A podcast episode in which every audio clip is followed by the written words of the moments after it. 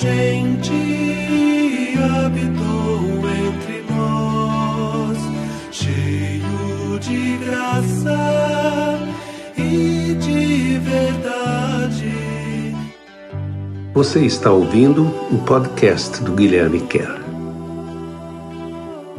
João capítulo 3, versículos 16 até o 21.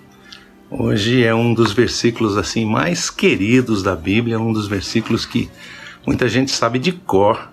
João 3:16, porque Deus amou o mundo de tal maneira que deu o seu filho único, seu filho unigênito, para que todo aquele que nele crê não pereça, mas tenha a vida eterna. Não é?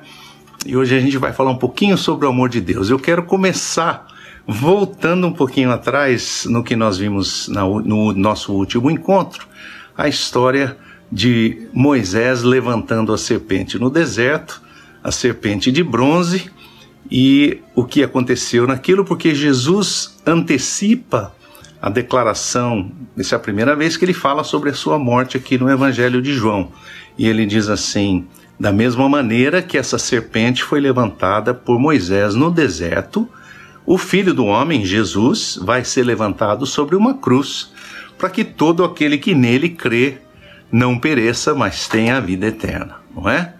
E quem olhar para ele será salvo. Quem olhasse para a serpente era salvo. Que história mais estranha, né? Porque você fica pensando, mas isso é pura sus superstição. Por que, que alguém olhar para uma serpente vai ser salvo? Eis a questão. A questão não é se olhar para uma serpente feita de bronze ou não pode trazer a salvação. A questão que tem que ser perguntada é a seguinte: pode Deus ter falado isso? Pode Deus ter dado essa ordem? Pode Deus ter determinado que o simples olhar para um lugar traria restauração e recompensa? Porque se você acredita que a palavra de Deus é palavra poderosa, que a palavra de Deus é palavra criadora, que a palavra de Deus é palavra de milagre, que a palavra de Deus, como diz Isaías 55, faz aquilo que Deus designou que ela fizesse, que ela é uma palavra dinâmica, que ela é uma espada que corta dos dois lados, que ela tem todo esse poder, então a única questão que importa é: foi Deus que falou? Se foi Ele, eu vou fazer.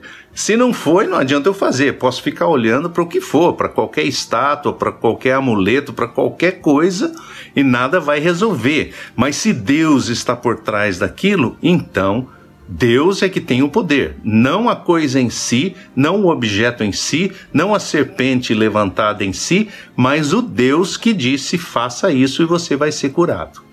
Porque todo milagre é assim, é uma intervenção, é uma interferência no mundo natural quando Deus faz qualquer milagre, mesmo no Antigo Testamento, quer dizer, quando, quando há aquela multiplicação do óleo nas botijas da viúva, como que aquilo acontece?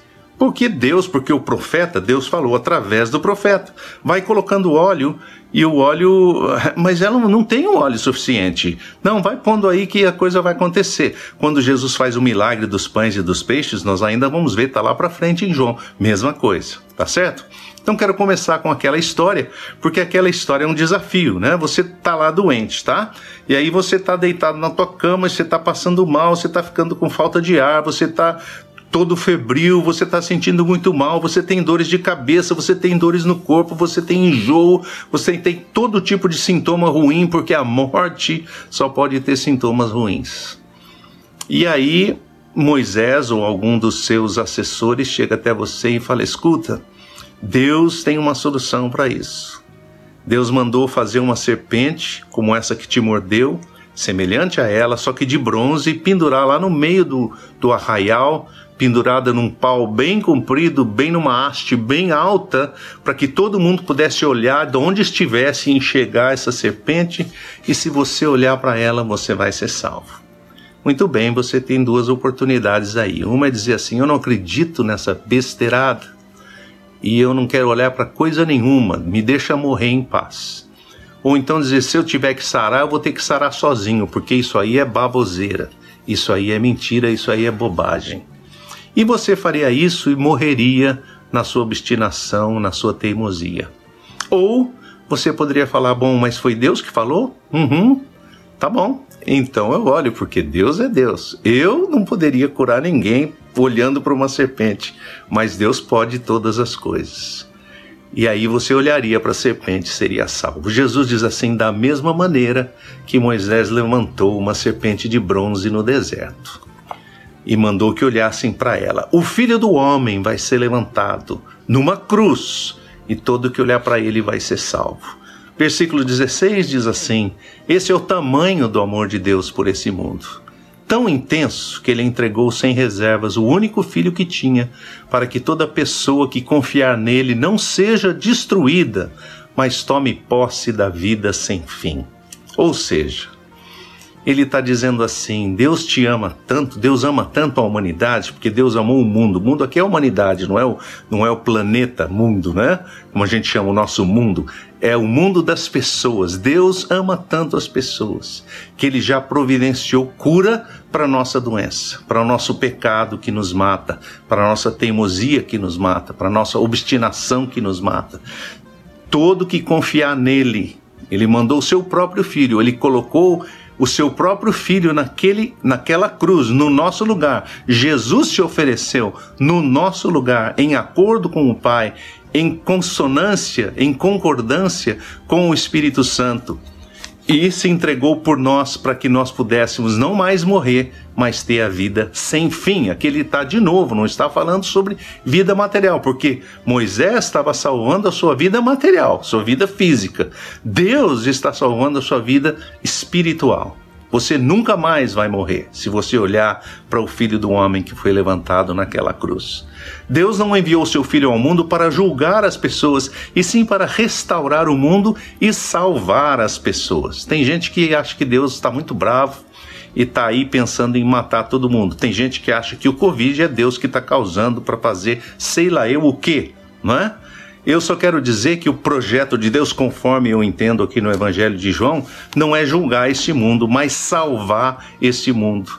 Ter misericórdia de nós. Quem acolhe o filho com fé não será julgado. Quem o rejeita já está julgado, porque não quis acreditar no caráter do Filho único de Deus. Mesma coisa como lá no deserto. Não é que Deus está de mal com aquela pessoa que rejeita, ele só está dizendo: o remédio é esse. Você quer tomar? A escolha de tomar o remédio ou não é sua, não é de Deus. Deus oferece o remédio, Deus oferece a solução, mas a decisão de tomar ou aceitar, de olhar para aquela serpente pendurada lá no meio do deserto, ou para aquela cruz colocada ali no Monte Calvário dois mil e tantos anos atrás, é uma decisão sua e minha. O julgamento, portanto, tem essa base. A luz veio ao mundo, mas muitas pessoas preferiram a escuridão para esconder, como se pudessem, as coisas erradas que praticavam. Ou seja, muitas vezes não é que eu não quero olhar para Jesus, eu não quero me, me achegar à luz, porque a luz traz à tona as coisas erradas da minha própria vida. Se eu chegar diante da luz, eu vou enxergar. Se eu tiver com a minha camisa suja, essa daqui, né? Tiver com uma mancha, mas eu estiver num quarto meio escuro, pode ser que eu nem perceba aquela mancha. Põe a camisa, entendeu? Saio para ir para algum lugar. Daí quando eu saio no sol, na luz do sol, eu olho e falo, ixi, essa camisa está manchada, preciso ir lá trocar. Por quê? Porque debaixo da luz eu consigo enxergar a, as manchas da minha camisa. Sem a luz, provavelmente eu não enxergue, não enxergue, não é? Porque no, no, no escuro todo gato é pardo, não é isso? O julgamento então tem essa base porque toda pessoa que pratica a maldade odeia a luz e se esconde dela, porque não quer que as suas obras más sejam expostas. Obviamente.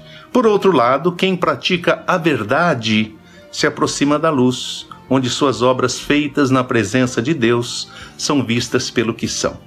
Só um, terminar só com esse detalhe aqui. Ele não está dizendo que tem pessoas que são boazinhas, então elas podem se aproximar da luz e ser expostas porque elas são super legais. Ele não diz se a pessoa, a pessoa que pratica, que pratica maldade odeia a luz e se esconde. Ele não diz depois a pessoa que pratica a bondade. Ele diz assim: a pessoa que pratica a verdade, ela se aproxima da luz. Ou seja, todos nós temos manchas, gente. Se você já viveu um suficiente na sua vida, você já sabe que é assim que é. Todos nós temos manchas em várias coisas da nossa vida, coisas que nós erramos, escolhas erradas, palavras erradas, palavras não faladas, o que a gente deixou de fazer, o que a gente fez e estava errado.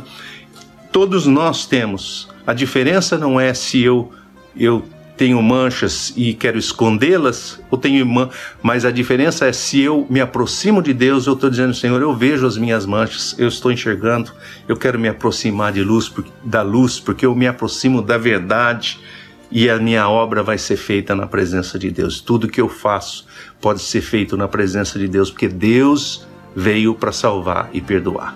Tá bom? Boa semana para você, Deus te abençoe muito.